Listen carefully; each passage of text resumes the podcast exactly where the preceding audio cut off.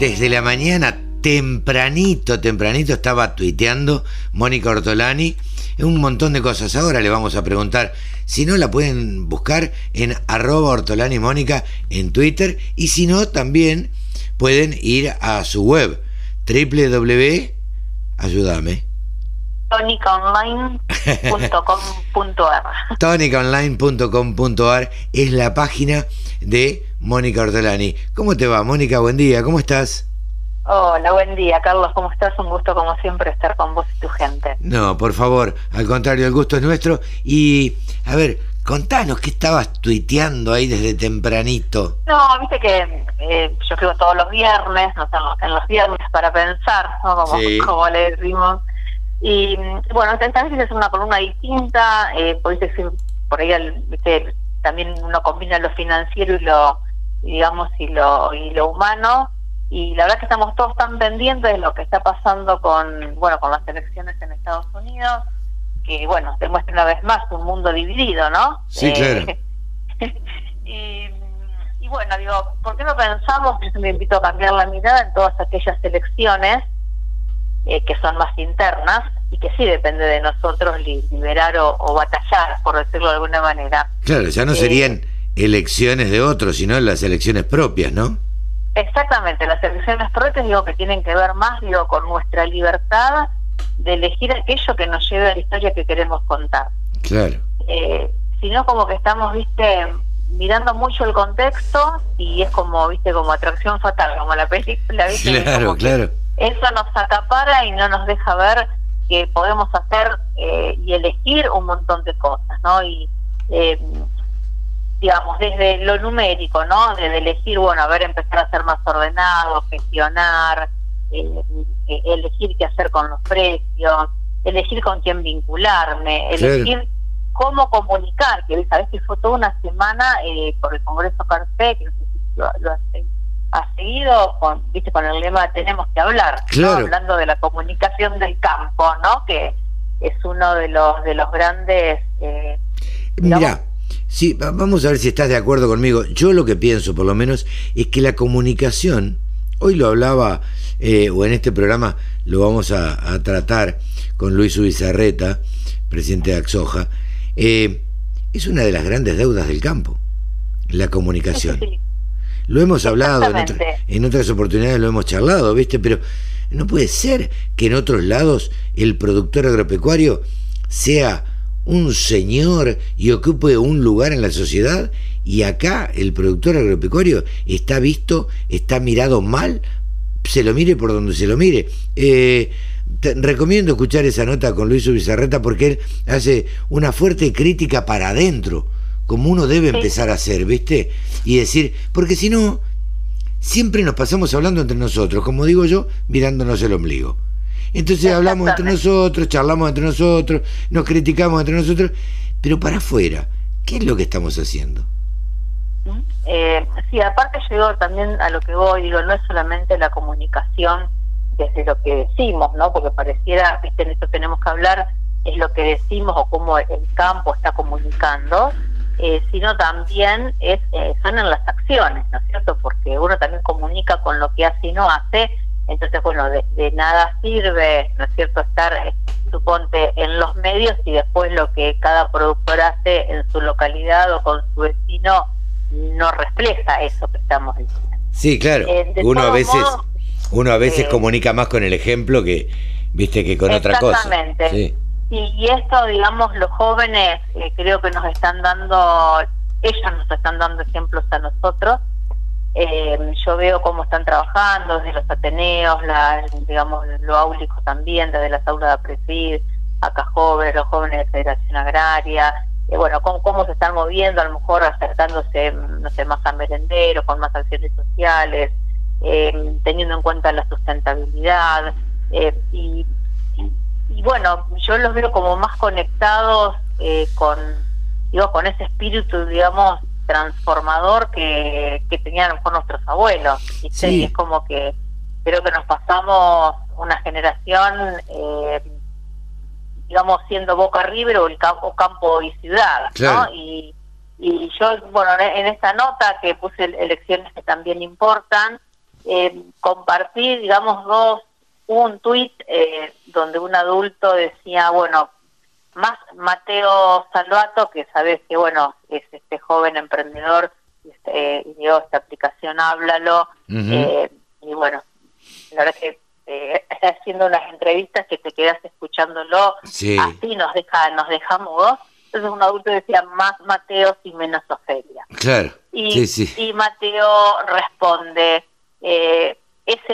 Mateo y menos Ofelia es menos de ese personalismo que llevó a la Argentina a la decadencia actual y los jóvenes queremos estar sentados en la misma mesa, independientemente de la ideología, y ponernos de acuerdo en cómo reconstruir juntos la Argentina, destrozada que nos dejan. Totalmente. Dice un joven de nosotros, ¿no es cierto? Claro. Y, y entonces, y en esto, viste, de que nos ponemos, sino a enfrentar personas, y, es lo que hay que discutir, son ideas. Claro, totalmente. Sí, sí, es uno contra otro y la verdad es que no hay que discutir eso. Digo, no hay que discutir eh, Waldo Wolf o, o, o, Cerruti. ¿Viste? Digo, no.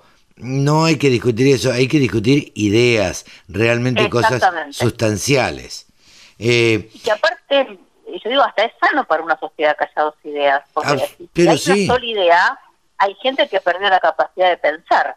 No, no, claro. Hay gente que perdió la capacidad de eh, decir esto, no, yo no quiero esto por acá. ¿viste? Entonces, eh, bueno, creo que está, está bueno, digamos, en esto de poner, de pararnos y pensar en, en qué cosas podemos hacer, ¿no? Y yo digo, apaguemos un poquito las pantallas, las noticias que nos distraen, y creo que es más útil empezar a formularnos otras preguntas, que nos conecten más con la inmensa libertad que tenemos para liberar elecciones que, que, nos lleven a un mejor lugar en nuestra vida, en nuestro negocio, en nuestro campo y, en nuestro país. Así que bueno, creo que nos faltan muchas conversaciones, Carlos, eh, internas con nosotros mismos, con nuestra gente y con, también con nuestros pares, involucrarnos más. Ayer también escuchaba a Iris Esperoni en el, en el, en el Congreso, en eh, Carpe, y bueno, y hablábamos de esto, o sea, y decía eh, el campo no pretende y no pretende que los quieran porque aporten los dólares.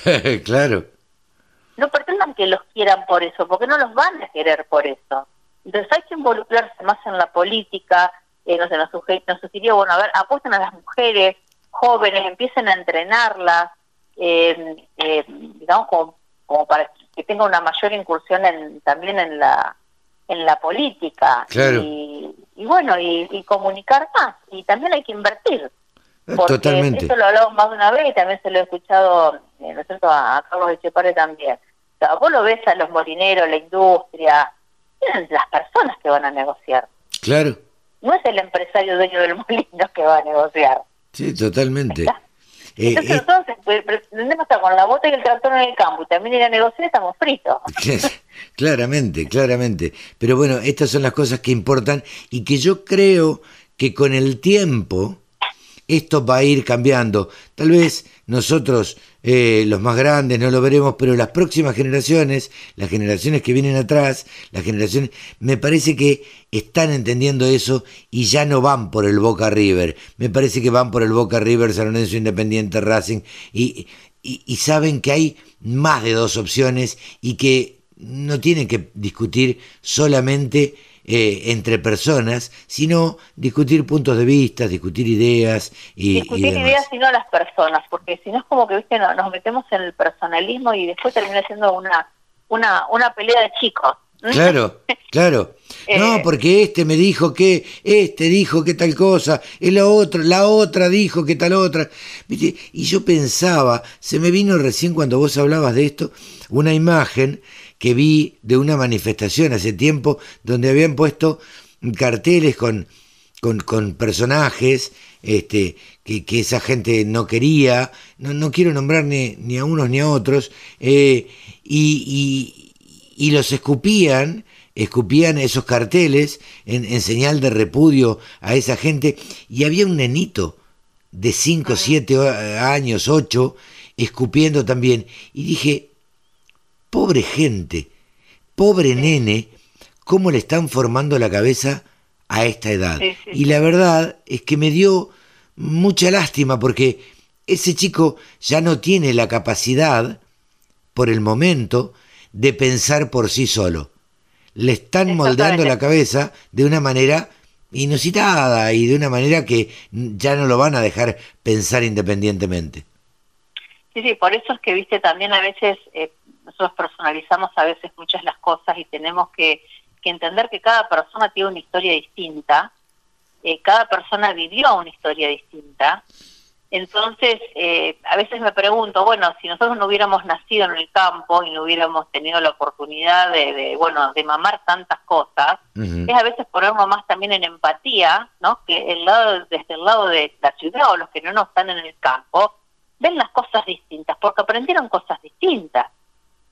Entonces a veces como que, que, que tendemos a personalizar demasiado las cosas y la verdad es lo que cada uno cree que es.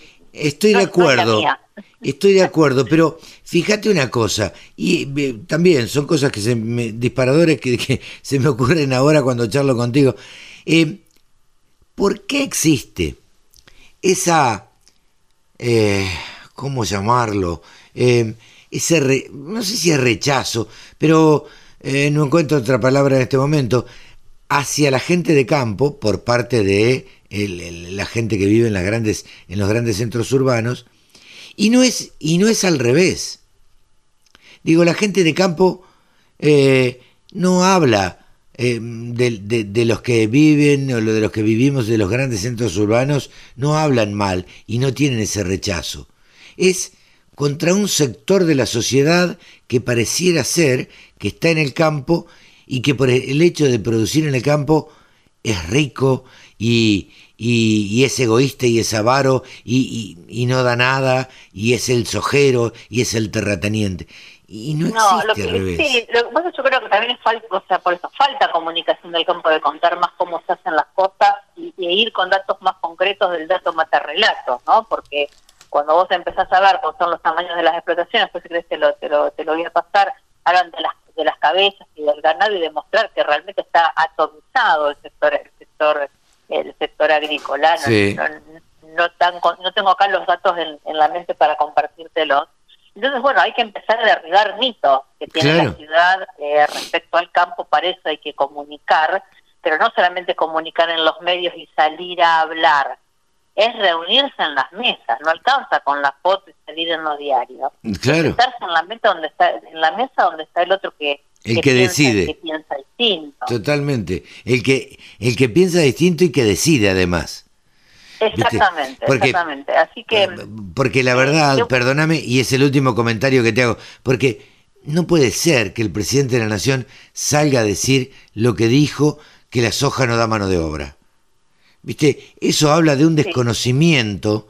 Y la verdad es que hay mucha gente que eh, lo votó y que le cree y, es lícito que esto suceda. Ahora, viste, vos decís, lo dice por desconocimiento, lo dice a propósito, lo dice porque se lo mandaron a decir, lo dice por... se lo mandaron a decir. Claro, ¿por qué lo dice?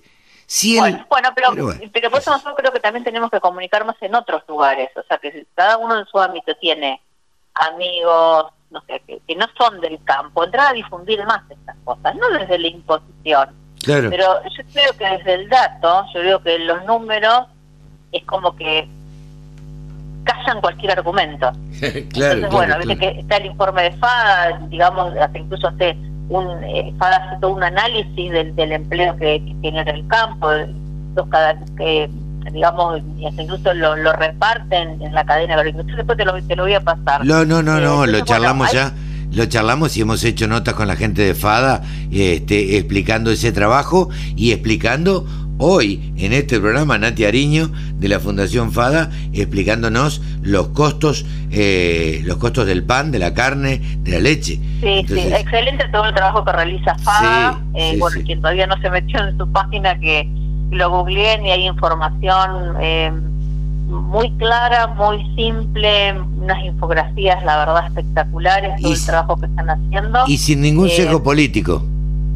Exactamente, sí, sí, sí. Por eso, yo digo, desde lo concreto, desde, desde el número concreto, se acalla cualquier argumento hacia un lado o hacia el otro. Sí, sí, sí. así que bueno, y también entre, entre las decisiones que digamos que, o de las elecciones que hay que hacer, también es bueno, yendo más a lo numérico, el campo, bueno, qué vas a hacer con los precios, eh, cómo te cierran los números con estos precios. Eh, hoy calculaba, por si no le quedaba, le quedaba para, para tiene o sea, honrar una deuda o tener de pagar a lo mejor un, insumo no le queda otra que vender grano por camión de soja, son 50 mil pesos casi más en su bolsillo por, por hacerlo en canje y no hacer un cheque.